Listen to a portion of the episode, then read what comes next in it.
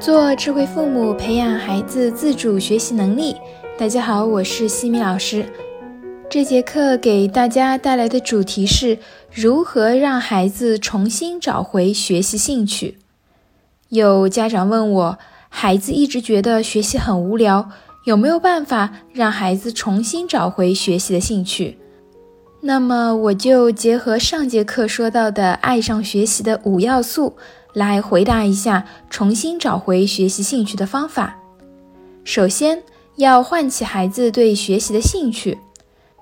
很多孩子会觉得学习索然无趣，是因为他们觉得学习不够有趣。我们要让孩子对学习启动起来，就要让他们觉得接下来做的是一件有意思的事情。举一个例子吧。我想请几位家长举手上台来做专注力的游戏。如果我问家长们，接下来有一项专注力的测试，有没有人想上来测试一下的？你就会发现，几乎没有家长会举手，因为他们心里会有所顾虑，会想，万一这个测试下来结果不理想，会不会很丢人呀？或者会想，不知道这个测试难不难？专注力也不是我的强项，先看看其他人的表现再说吧。但是如果我换一种说法，接下来我们要做一个非常有趣的、能够提升专注力的游戏。谁想让自己的专注力变得更强的，请举手。这时候你会发现，举手的人明显变多了，我就可以顺理成章地从举手的人群中挑选几位上台。没有被我喊上台的家长，心里还会觉得有一点遗憾。同样的一个训练，为什么第二次举手的人会多了呢？因为我强调了它是一个有趣的游戏，打消了大家对训练难度的顾虑。其次，我告诉大家，它能够提升大家的专注力，也就是这个游戏会对大家有帮助。最后，我问的是谁想让自己专注力变强的举手，激发的是我想要，而直接要求大家上台呢，其实是被动的。任何人都不喜欢被要求、被命令，这会本能的让自己想要对抗和逃避。让孩子重新启动对学习的兴趣也是一样的，不要孩子一放学到家就立马喊孩子写作业。当孩子从享受过程变成强求结果，当学习不再是一件快乐的事情，而是让孩子充满着压力，那么孩子的学习兴趣就会消失。我们要倒过来，让孩子感受和享受学习的快乐。放学回来，我们可以和孩子聊一聊学校里面发生了什么好玩的事情。妈妈有题目不会，你能不能和妈妈说说课上老师是怎么讲这道题目的？等等，也可以让孩子先吃一点水果。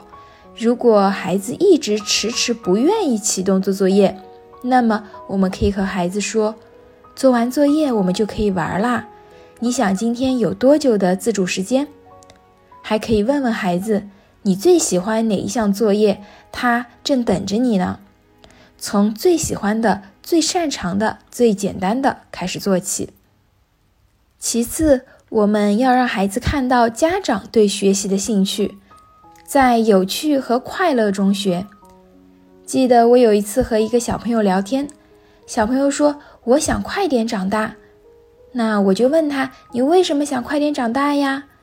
结果回答令我很意外，他说：“因为长大了就可以不用学习了呀。”后来我了解到，因为这个小朋友每次问爸爸：“为什么你不用学习？”爸爸总是回答说：“爸爸是大人，不用学。”所以呢，就给孩子形成了一个意识，想要快点长大，这样我也不用学习了。虽然这个爸爸平日里并没有要求命令孩子，但也没有给孩子营造一个良好的氛围。孩子在学习的时候，爸爸总是在看手机、打游戏，孩子心里呢也会蠢蠢欲动，想要玩。这时候，孩子就会认为学习变成了阻碍自己做喜欢事情的绊脚石。那家长们应该怎么做呢？孩子在学习的时候，家长可以拿一本书在旁边看，陪伴孩子一起学习，晚上再和孩子一起分享一下学习的成果，让孩子分享的过程其实也是巩固、总结、归纳一天所学知识的方式。而且家长做榜样就要认真对待。有一回啊，有一个小朋友跟我说，我妈妈看书是上下翻页的。我一开始就没有明白，书不是应该左右翻页的吗？啊，后来才知道，原来呀，这位妈妈她是拿了一本书在那边装样子，竖在前面，后面放着一部手机在上下滑。孩子都是很机灵、很智慧的，这种招式一下子就被看穿了。因此，带头做榜样要落实到位。做到真正陪伴孩子共同学习，不要自欺欺人。最后，给孩子降低预期。同样的考试，并不是考到一百分才是优秀，才是好孩子，没有考到就是失败。我们要让孩子感受到，无论考什么样子的成绩，妈妈都是相信你是有潜力的。降低预期，考六十分也能像考一百分一样。让孩子感受到妈妈对你是满意的，认可你之前的努力，只是我们还没有找到更合适的学习方法。我们可以一起来看一看哪里没有掌握，我们一起来制定一个提升的小计划，怎么样？让孩子哪怕在考得很差的情况下，也同样能够获得一定的自我成长的满足感，这样他才能有动力和信心去面对新的挑战压力。就像一瓶水装多少水才算多，取决于你自己的标准。如果你的标准是平底，那么一滴水也算多；如果你的标准是瓶口，那么无论多少水，你都会觉得不够多。所以，如果孩子在学习上遇到了挫折，对学习丧失兴趣，那么重新找回兴趣就特别需要降低学习预期，让孩子重拾自信。在有趣和快乐中学，家长陪伴做榜样，以及降低预期，是帮助孩子提高学习兴趣的三个手段。希望能够对大家有所帮助。在下一期的课程中呢，我将会和大家分享如何解决孩子发呆的情况。感谢各位的收听。如果你喜欢西米老师的课程，欢迎在评论区给到反馈意见。在节目的最后，西米老师要给大家送福利了。关注我们的公众号“西米课堂”，后台回复“绘本”，就可以免费领取海量高清绘本故事读物。绘本故事每周都会持续更新哦，快来领取吧！感谢各位的收听，我们下次见。